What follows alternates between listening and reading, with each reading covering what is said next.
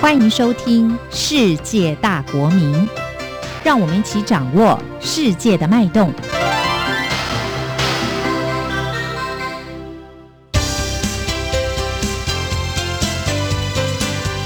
公民新世界。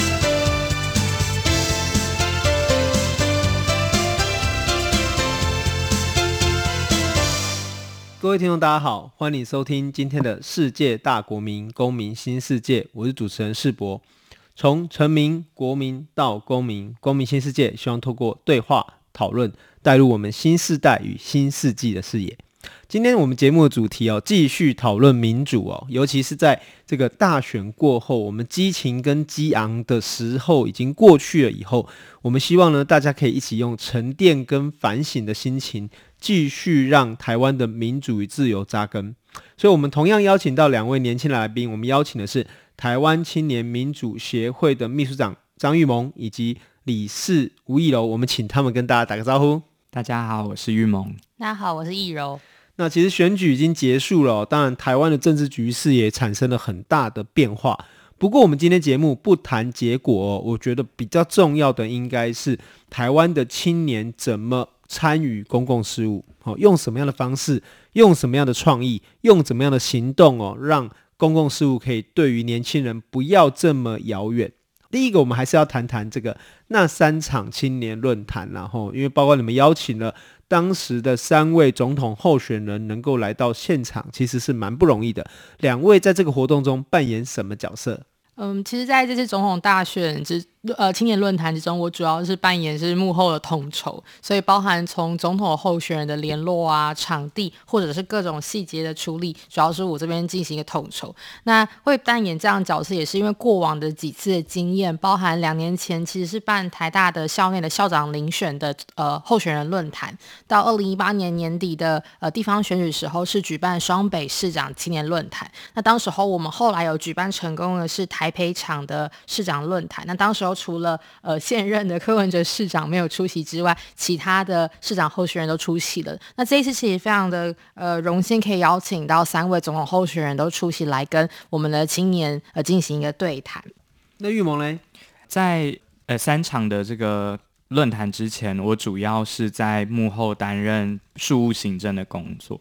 那呃，在论坛的现场，其实我呃担任的是提问的角色，那就是担任台湾青年民主协会，也就是代表呃年轻青年这样的世代提出呃不同的疑问。那也蛮有趣的是，我们呃总共现场有六个提问的团体，那每个团体在事前都会提出三个问题，所以总共会有十八个问题事先给总统候选人。那各个总统候选人会在我们现场每一个团体抽出一题来询问。那呃，在提问之后，其实三位总统候选人都个别有不同的回答。那我们也看得出说，呃，除了现场的这个总统候选人的回答之外，其实我们觉得很重要的就是，为什么我们要事前给候选人，就是希望候选人可以准备好功课再来。因为过去可能各个候选人对于青年在乎什么样的议题，事实上是并不熟悉的。那透过这样准备的过程，其实幕僚也了解到说。青年要怎么样？呃，青年关注的政治议题的面向是哪一些面向？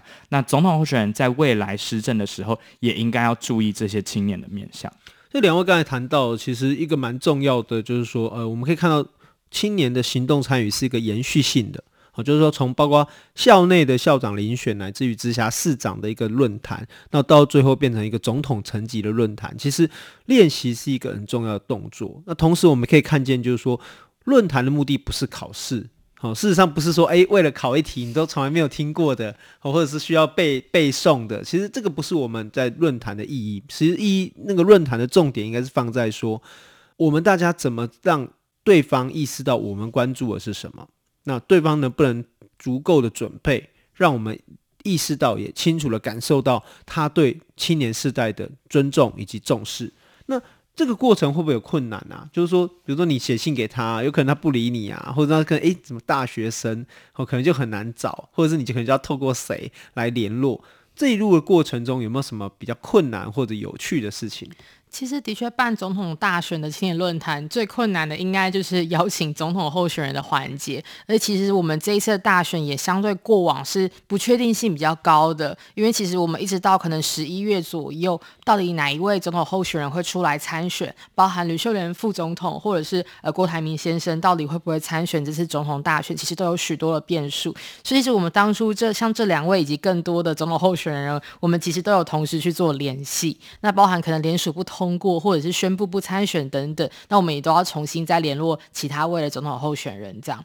那所以其实，在总统候选人联络过程中，我认为也是展现出一个青年力量的过程。因为学生其实并没有很多的票，那为什么总统候选人愿意来参加？那我认为一个很重要的原因，是因为我们这一次所展现的一个青年的能量。这些举办的组织也主办了呃青年民主返乡列车，那同时包含。呃，返乡列车有六十多所的大专院校学生会一起来举办。那那像总统论坛也有将近四十所的大专院校学生会。然后其实它展现出来就是一个呃青年集体的力量。那这其实虽然在二零一六年总统大选也有举办过总统大学青年论坛，那当时候只有少数几间的大专院校一起合办。那今年事实上是应该台湾首次有全台湾的学生会做大量的一个串联，所以其实包含反向列车其实有占全台湾三分之一以上。的大学都有做参与，那总统论坛也有四十多间，其实是应该是创有史以来最多的学生会的一个参与。这样，那你们会不会觉得说，办完这三场活动，可能有的人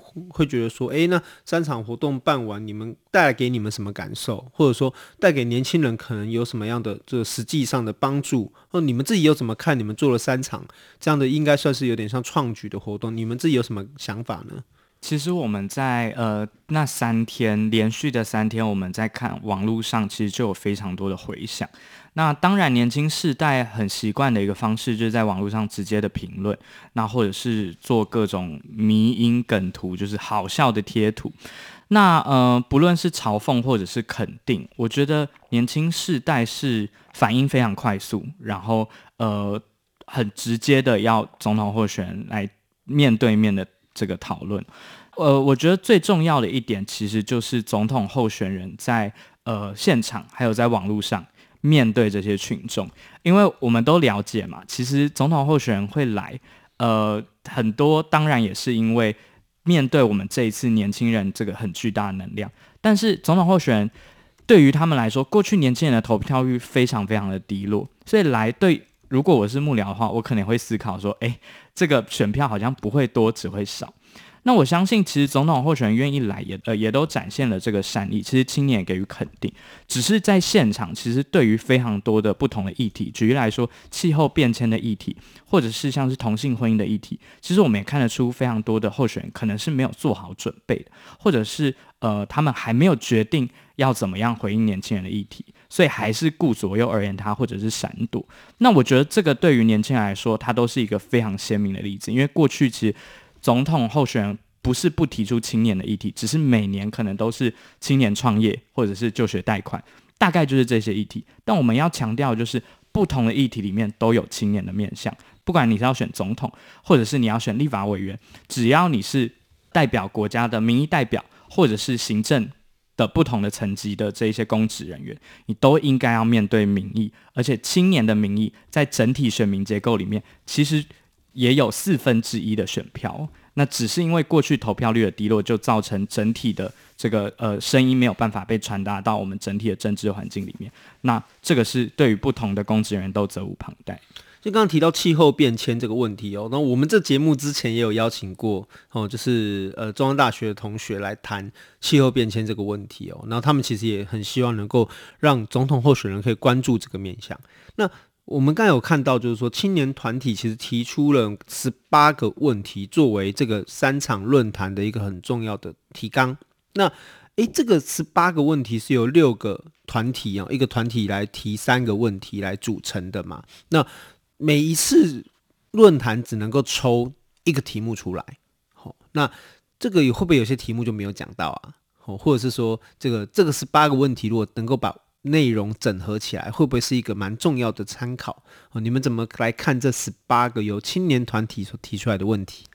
嗯，其实我们这一次有两个十八，一个十八是青年政策白皮书有十八个议题，那我们其实事前也有透过办记者会跟活动的方式来做宣传，让大家理解到说有哪十八大议题面向是我们所关注的。那其实我们那个时候是透过先呃邀请总共是六个不同的青年团体，包含台湾青年民主协会、台湾学生联合会、那呃台湾青年气候联盟以及呃中中学生的一个权益促进会，也同时包含原住民青年阵线等等的组织。那其当初挑选六个青年团体的过程中，也发现说，其实台湾以青年作为号召的团体，并且族群组成上来说，的确也是呃年轻学生或青年学生来说是非常少的。所以挑选来挑选去，其实也主要是这六个不同的组织。那组织也针对自己的一个议题面向去做呃相对应的一个分配。比如说高中生会比较在意的是十八岁的公民的权利，那可能像是台湾学生联合会会关注教育的改革。那青民协可能会关注像是性别或劳动，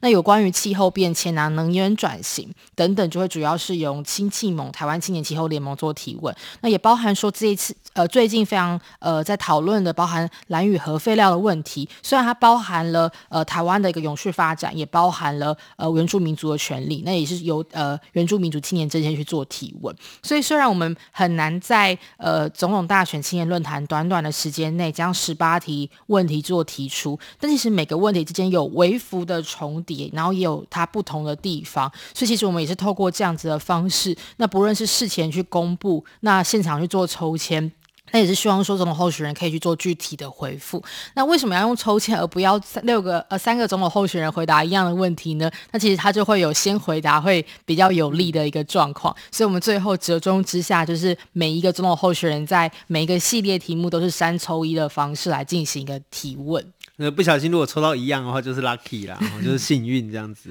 而且其实这一次今年还有个蛮特殊的，应该说去年啦哈，有个蛮特殊，就是说其实你们用群众募资的方式来推动青年的民主返乡列车。好，那当然青年的民主返乡列车这个很久了啦哈，这个有点历史了，有点传统了。不过为什么会想要用群众募资的方式？而且这个行动有六十所学校。都参与，那为什么会得到那么多的响应呢？是，那呃，其实确实像主持人刚刚所提到的，呃，这一次的青年民主返乡列车也不是第一次。那或者是说，其实在二零一八年的地方大选，台湾青年民主协会也举办了二零一八年的青年民主返乡列车。但是其实呃，整体而言，我们会不断呃在这两年都有举办这样的活动，就是因为说。呃，从台湾民主转型以来，我们投票虽然可以投下自己宝贵的一票，但青年的投票率一直很低落。这个低落并不是说它绝对的低落，我的意思是说，从二零零八年我们可以看到比较多的，像是 TVBS 民调，或者是像是呃中山大学等等的。呃，学术机构在选后常常会做投票率的研究。那呃，以像是二零零八年，大概年轻人的投票率也只有六成左右。那到二零一二、二零一四年。呃，太阳花学运发生之后，我们知道，诶，年轻人是比较关注政治的，但是整体而言，年轻人投票率大概还是六成五左右哦，一直迟迟没办法上升。那我刚刚讲相对比较低的意思，就是说，因为这些呃资深的公民，六十五岁以上的长者，他可能退休了，所以他的居住地跟户籍地是高度的重叠，那因此投票率常常可以到八成甚至九成这样之高。那所以在整体的选制，呃，因为台湾对于年轻人。呃，这个投票的这个门槛其实是非常高的，所以让年轻人没办法对于自己在乎的价值，也就是在公投的选票里面，或者自己支持的候选人，真正投出宝贵的一票。那台湾整体而言，年轻人二十到三十五岁的人口有多少人？总共也有五百万的这些人口。那如果我们加上呃手头族的话，手头族在今年的这个。呃，已经结束了这个选举里面，其实如果整体去选都投下选票的话，有一百一十八万人，一百一十八万人可不可以左右一次的选举结果？一定是我们心里都有答案。那呃，为什么过去呃需要发起这样返乡列车？其实就是因为呃整体台湾的这个投票的选制的不公平，以及在这一次。其实六十所学校里面也包含有像是金门大学的离岛的学校，我们可以看到离岛的同学在返乡，像这次也有远航的事件，让很多呃要到离岛返乡的这些旅客是更不方便，所以我们才用一百一十一块来让最低的成本可以让年轻人回家。那最后就是说我们在网络上以募资的方式，所以我们不接受特定的政党或者是财团用特殊的方式赞助我们。那所以因此我们整体的这些呃资金都是来自于群众。也就是社会的大众支持这样理念的人，那也有两千多位的这支持者，不论他是不是青年，都赞助我们的方案。这其实投票是一件重要的事哦，但是重要是来自于大家的参与，包括我们动我们的双脚去投票，或者是我们用我们的一点点心力让别人可以去投票，其实都是一个民主扩大、民主向下实践跟扎根的过程。好，那我们休息一下，我们等一下再回来节目。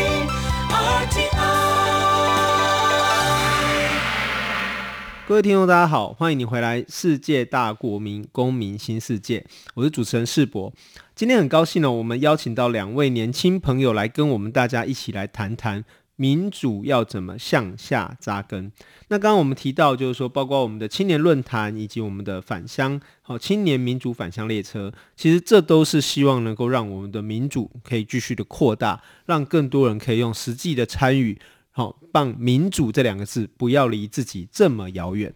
可是呢，同样的选举其实只是一个过程哦，就是说民主政治的一个维续、和健全跟茁壮，其实才是我们大家注意到的观点。那包括我们节目之前有邀请到行动三赞花，我们邀请他们来谈谈他们怎么在路上、街上跟大家一起聊聊天，讨论到不不同的议题。那也有很多人更加的意识到，民主必须向下扎根。普及的一个重要性，那可不可以跟我们来谈谈这个台湾青年民主协会？我们选后有什么行动规划吗？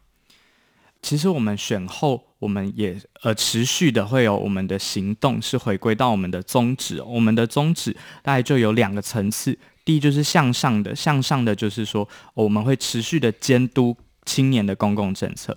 向下呢，我们会持续做公民教育的向下扎根。那其实我们从呃去年一月，我们也到高雄举办了四所的高中职一起联合的学生自治的培力营。那暑假的时候，我们也举办了全国的学生自治培力营，有两百多名的学生来自全台湾北中南东一起来参与哦。那我们是举办在台中，也就是台湾的中间，那让不同的学生他可以。呃，试图克服过去可能资源过度集中在台北这样的一个呃现象，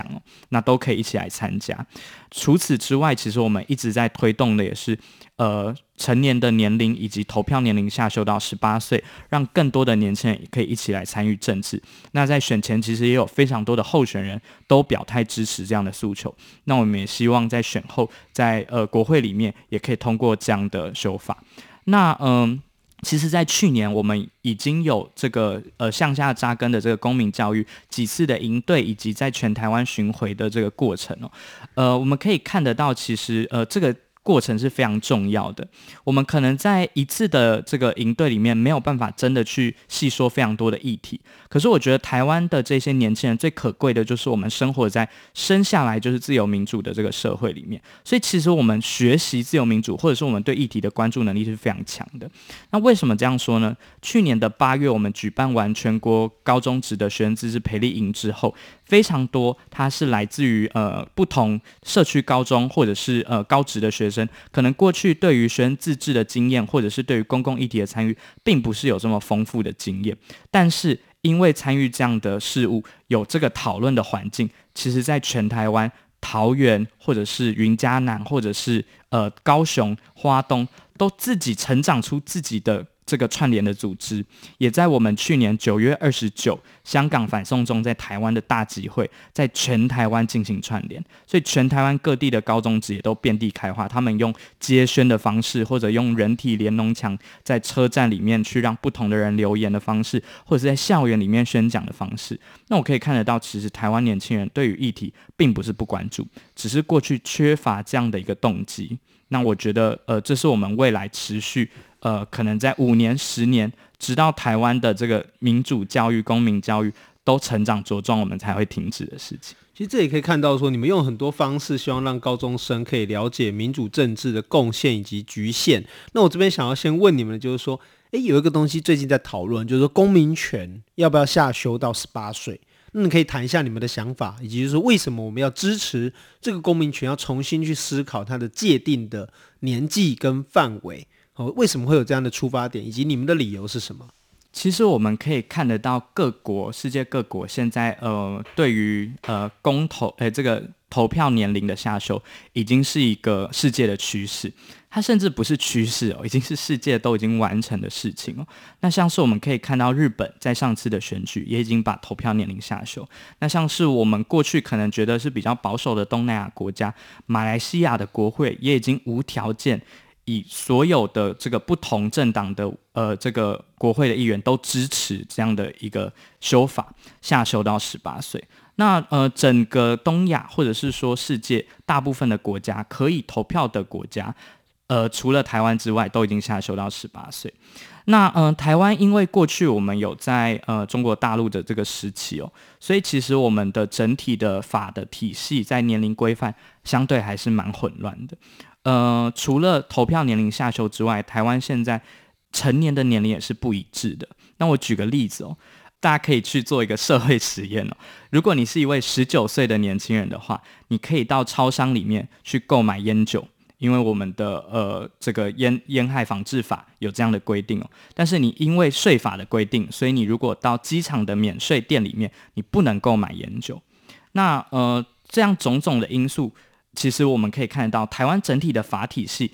呃，十八、二十岁，甚至是呃，像是我们现在性自主权是十六岁的这样的这个想象，我们对于呃年轻人到底什么时候可以为自己做决定的这个想象，其实是非常不一致的。那这样的现象也会导致整体国家的行政成本大幅的提高。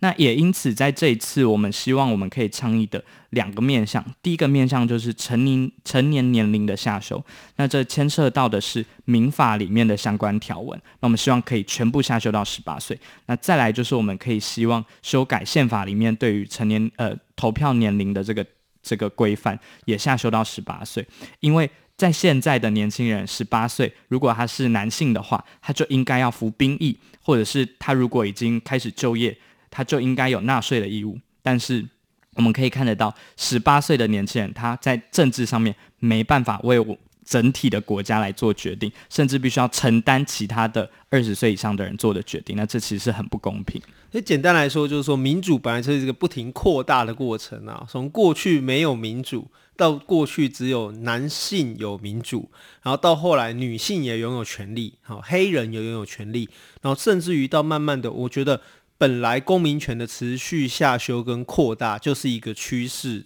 必然，啊，或者是说，也许我们要重新思考，在这个年龄的界定，或者是说在权益的这个整合的一致上面，哈，是不是台湾未来发展的一个趋势？啊，这确实是可能未来四年会是台湾政府本身需要思考的一个严肃的议题。不过，同时也问到一个问题啦，哈，你看，像我跟你们可能有一点点年龄的差距，哦，虽然说我一直尝试想要更接近你们，哈，但是总是会有一点点落差。可同样的，大学生要怎么回头去跟高中校园生态接轨？